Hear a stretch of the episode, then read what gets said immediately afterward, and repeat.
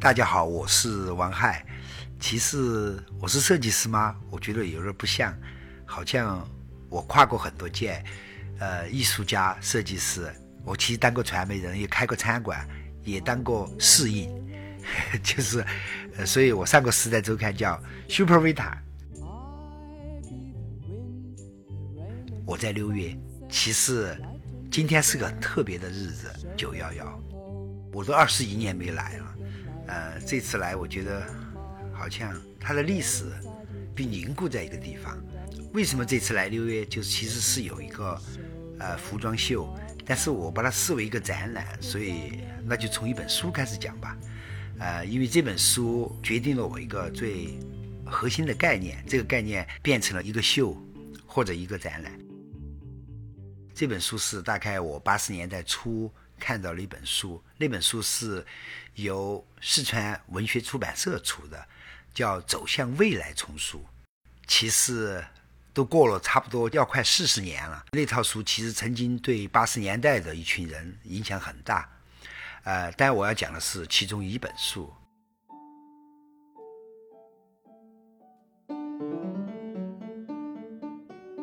那本书其实很薄，叫《记忆币：一条永恒的金带》。很老的一本书找出来，哇！那本书已经所有的纸张都变黄了，而且还还留下了我八十年代的痕迹。就是我经常在用笔在书上画，其实看到的时候挺伤感的。实际上只有一百多页，是对当时一九七九年在美国出的一本书的编译。呃，那本书很有趣，是一本很怪的书，有九百多页。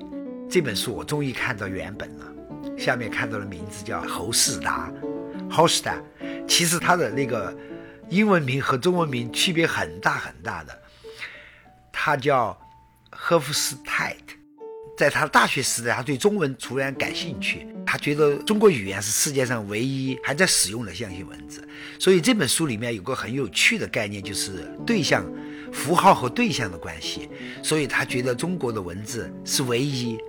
没有对象的符号，比如英文是由二十六个字母拼写的，所以它是对声音的记录。但是中国文字不是对声音的记录，呃，所以他为这本书取了一个中文名，叫“集义币”，集合了异常的不同的玉石，所以叫“集义币”。所以把两本书摆在一起，其实好像是时代的穿越和跨越。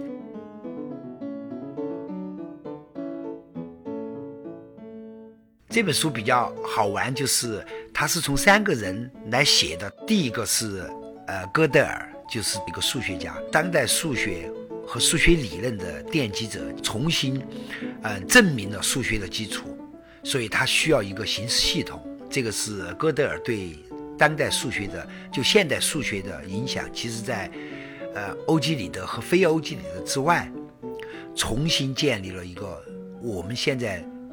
的数学和数学理论的基础，所以叫形式系统。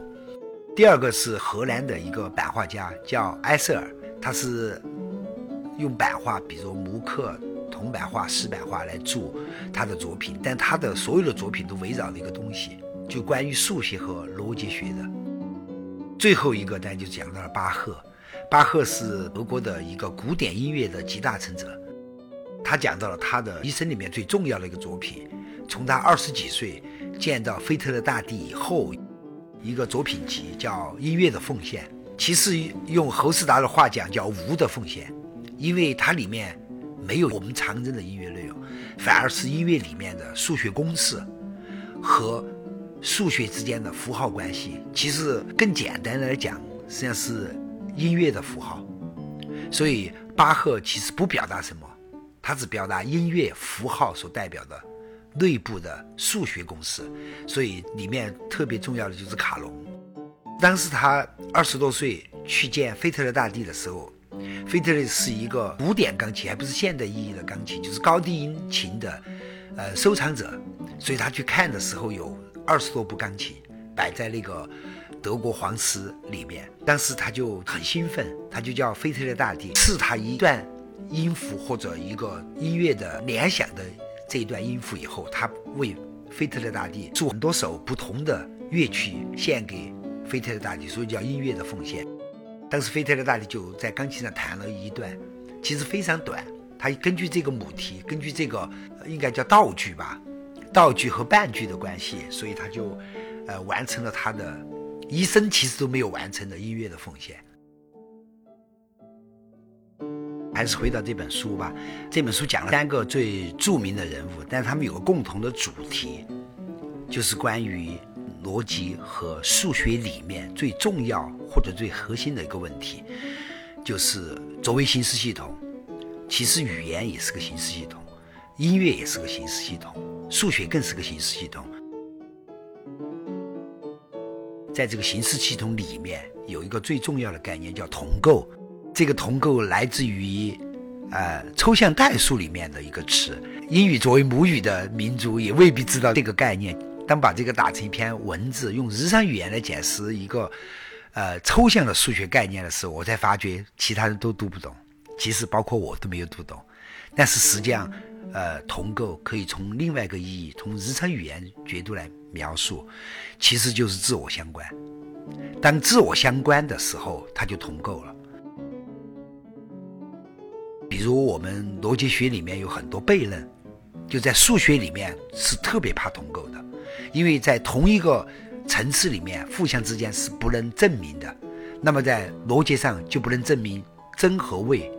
比如，呃，罗素有个很著名的一个悖论的一个日常语言的表述，就是一个发型师告知所有的人：“我只为不给自己剪头人剪头。”因为这句话是真还是假？因为他也不能给自己剪头。所以，当一个人告知，呃，我只给不剪头的人剪头的时候，这句话就没办法证明了。这个叫呃逻辑悖论。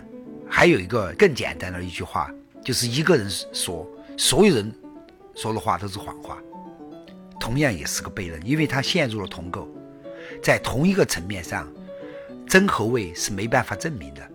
其实这个就是逻辑学里面的。同构的最核心的概念，或者是一个陷阱，呃，其实埃塞尔画的画，就比如他最著名的一张画，就是 join hands，就是互惠的双手，就左手画右手，右手画左手。其实你没办法证明是左手画了右手，还是右手画了左手。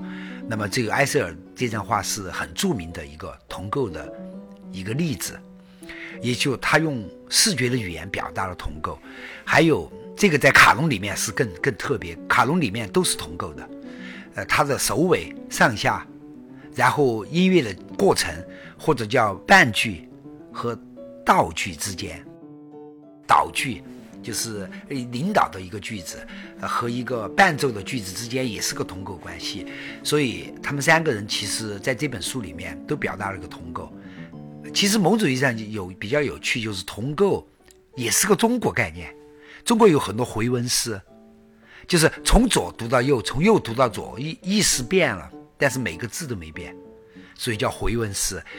呃，如果从这个意义上讲，我们的 DNA 就是回文。如果你把 DNA 用代号或者是符号来表达以后，从左到右，从右到左，呃，都是同构的。其实生命就在于它的同构，或者在于他的自我相关，因为只有自我相关，生命才能福祉。所以，自我相关和自我扶植是生命意义的本质。如果每一秒钟一个人停止了自我相关和自我扶植，生命就终结了，因为他没办法福祉自己，那么生命就终结了。所以，整本书的三个人，然后讲了同样一个关于同构的问题。这个同构其实是我八十年代读到了一本书，但是到今年，呃，其实我无意中想起了这本书。后来到了上海，见到了林亚君，他就说他挺好奇这个主题的，觉得对他启发挺大的。他想用这个主题就同构来做一季的服装设计的一个基本概念。他做了两件样衣拿给我看，我很吃惊。我不经意的一段话，居然就想到用这个概念来做他的服装。其实服装里面也同样存在同构。当有同构这个概念以后，服装的上和下、左和右、内和外。他们也可以是个同构关系。于是林亚军他居然就把这个概念做了两件样衣给我看，而且我我自己还穿了一件样衣来来试了下，我觉得挺好的。于是我就答应为林亚军这个纽约的时装周来做个策划。但策划里面很有趣，就是我们用了埃塞尔的红构的概念，但是我们转化成一套平面符号，用平均律做了一段音乐，也用了很多当代的音乐的音响效果，又把巴赫的平均律重新做了一遍。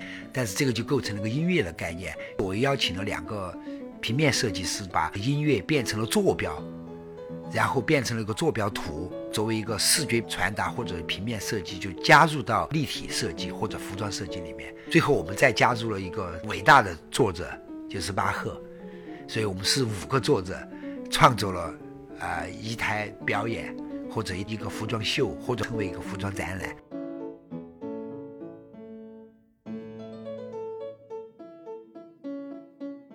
这个大概是我们这次整个服装秀的一个主题吧。我套巴赫的话，一个无的奉献，因为我觉得巴赫的音乐是音乐的奉献，后斯达认为是无的奉献，因为它是符号的，它跟对象无关，所以我我希望二十年后回到六月也算是一个无的奉献吧。